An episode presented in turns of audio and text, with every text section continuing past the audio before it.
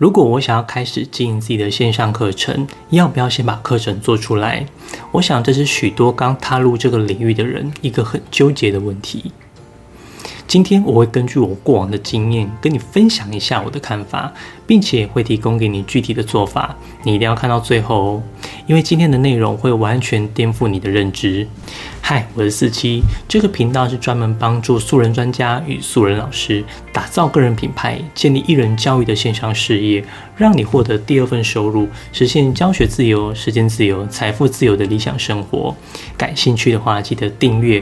然后点开旁边的小铃铛，这样你就不会错过这类的知识了。卖课程之前，要不要先把课程做出来？我认为这是切入的角度不同所带出来不同的答案。一年前，我也正在为这个问题犹豫了很久。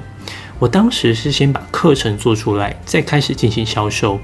但是如果你今天让我重来一次，我会选择先销售再制作课程。为什么呢？原因是认知上的不同。有一句话说：“人无法赚到认知以外的钱。”什么意思？这个世界的讯息是无限的，但人可以接受的讯息是有限的。而这些有限的讯息接收进大脑后，变成了我们的认知，而这些认知也决定了我们的思维，进而影响到我们的行为，最后变成我们的结果。一般人的认知是。把自己会的专业设计成课程，再透过课程把学生教会，最后再透过口碑一传十，十传百，让别人认可这是一门好课程，进而创造好的课程销量。这样的认知模式通常会比较有安全感，认为什么都看得到，都在自己的掌握之中。把课程设计完毕后，就变成一套产品，再用这个产品去跟别人进行销售。告诉他我这套课程有多厉害，可以帮助他解决多少问题。这样带着自己已经完成的线上课程进行销售，比较有踏实感。顾客如果有什么问题，也比较容易回答。但这样的方式看似踏实，其实风险非常高。如果你花时间做出来的课程，别人不买单怎么办？你怎么知道哪些人需要你的课程？其实不只是线上课程，大多数人其实都是带着已经做好的产品进行乱枪打鸟式的销售，这样的成功率都微乎其微。线上课程真正会成功的认知是确定有人买才开始制作课程。线上课程虽然是教学，但是它背后的本质其实是一种商业认知。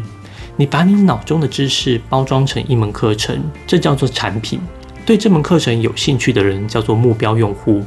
要说服别人花钱把这套课程买下来，叫做销售。如果你带着你的产品到处问人家，你有没有要买啊？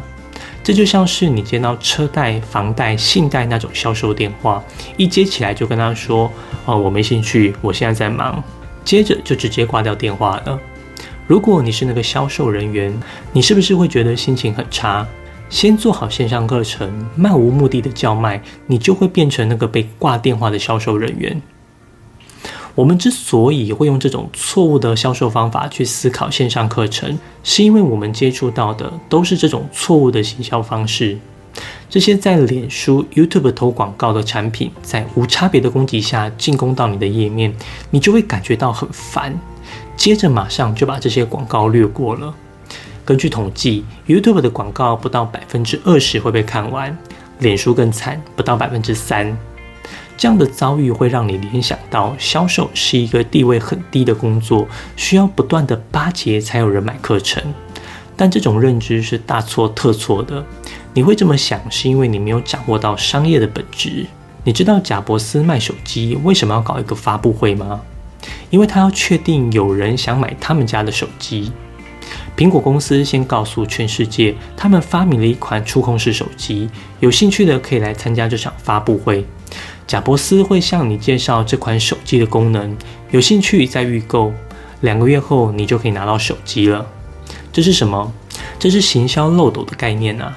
在漏斗的最上层，尽量让很多人知道这款手机的存在。这些人中，有些人有兴趣，有些人没兴趣。让有兴趣的人来参加这场发布会，就是漏斗的第二层。听完发布会后，想要的人开始预购，这就是第三层的漏斗。也就顺利变现了。接着再拿这笔预购的钱去付工资给工人，让他们在两个月内做好手机给这些预购的人。这样的销售模式完全没有浪费掉任何的时间与金钱成本。如果贾伯斯发现这场发布会没什么人参加，就可以马上宣布这款手机失败了，公司就可以马上换一个产品。其实线上课程的销售也是同样的概念。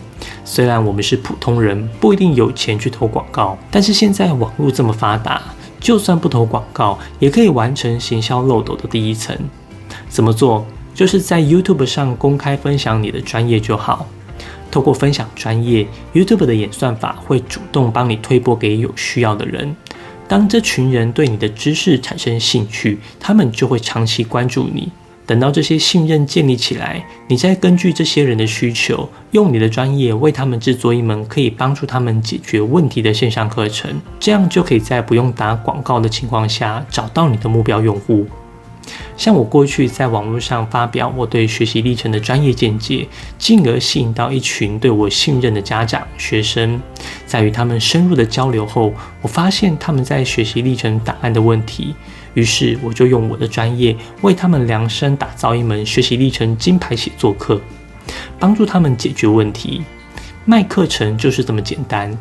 如果你也想开始把自己的专业变成一门好卖的线上课程，我有录制一个三十分钟的教育品牌经营免费公开课，这里面总结过去两年来如何透过只制作一门线上课程，在短短四个月内获利百万业绩的底层逻辑。你可以到下面的第一条连接去参加这堂课，对于你之后在经营线上课程上会有一个完全不同的认知思路，打破传统思维先卖再做的策略。我们这些在特定领域有专业的老师，很容易有一个盲点：没有产品就卖，是不是在骗人？过去我也被这个观念绑很久，手边没有一个明确的产品，我不知道要怎么向顾客介绍。如果要他们预购先买课程，那会不会两个月我课程做不出来，影响到我的名誉？但其实这就是老师在商业认知上的限制。你知道推销跟行销有什么差别吗？推销就是想把你手边的产品卖出去，不顾虑顾客的感受，所以推销通常是讨人厌的。但行销不一样，行销是站在顾客的角度，根据顾客的需求提供服务。你把课程做好，就只能大海捞针的去找适合这套课程的人。但如果你先把人找好，针对这些人设计他们需要的课程，销售起来不是容易的多吗？当你收到这些预购的费用，你再请人帮你剪辑做网站，你只要提供内容，其他都请人外包，一切的速度都会比你想象中快得多。就算就算有天大的意外发生，你没办法如期把课程制作出来，那你再完整退费给这些预购学员就好，丝毫不会造成任何影响。过去我也跟你一样，对于要不要先把课程做好这件事纠结了很久。在我评估很久的情况下，我后来是选择先做好一部分的课程，才开始销售。后来随着课程内容越来越完整，价格也不断提高。这样的方式也让我不断进行课程的调整与优化。但可以精准的找到自己的课程定位，是因为我花了两年时间建构起自己的 YouTube 频道，找到一批信任自己的观众。这两年来，我不断提供价值给我的观众。让他们对我的专业产生信任。如果你也是在特定领域中有专业的人，我特别鼓励你可以开始在网络上公开分享你的专业，让你可以透过你的知识开始为自己赚取第二份收入，甚至可以成为主要收入。如果你不知道如何开始在网络上分享你的专业，你可以到下面，我有帮你准备一份万人订阅教师个人品牌文案模板。这是过去两年来，我将 YouTube 打造成将近两万人频道达到百万次观看最常用的文案脚本，现在免费送给你。初期你只要按照这套模板框架，你也可以写出具有专业水准且可以说服观众的内容。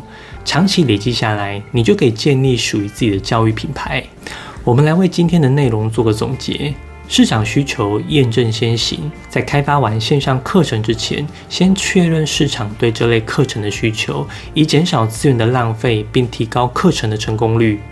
二、重视行销与目标客群。将线上课程视为商业产品，透过专业知识分享与市场沟通建立信任，精准定位目标学生群。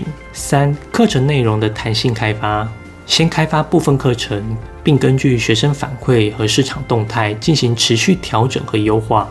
在接下来，我也会持续分享专门为素人专家与素人老师打造线上课程、建立个人品牌的内容。